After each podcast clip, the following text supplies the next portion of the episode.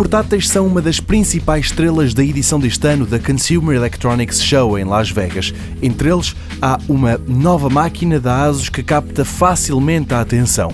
A fabricante de iPads vendou o ZenBook S, que nas entranhas tem muita coisa boa, mas é logo pelo aspecto que conquista admiradores. De acordo com a ASUS, trata-se do portátil com a mais fina moldura em volta do ecrã. O plano frontal é de tal forma que quase tudo parece mesmo ser monitor.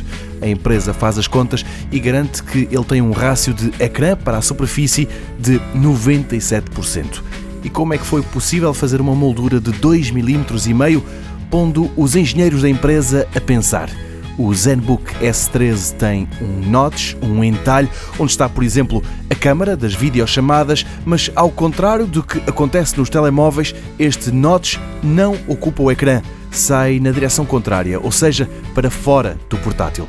Nas especificações encontram-se outros dados bem interessantes, como os processadores Intel Core i7 de oitava geração, até 16 GB de RAM e ainda configurações que podem ir até 1 TB de espaço de armazenamento em SSD PCIe mas dentro da máquina o destaque vai para um outro detalhe. A Asus decidiu integrar neste portátil uma placa gráfica dedicada, a Nvidia GeForce MX 150, e só este dado vai permitir que, em teoria, ele seja capaz de rodar a mais recente geração de jogos sem passar grandes vergonhas.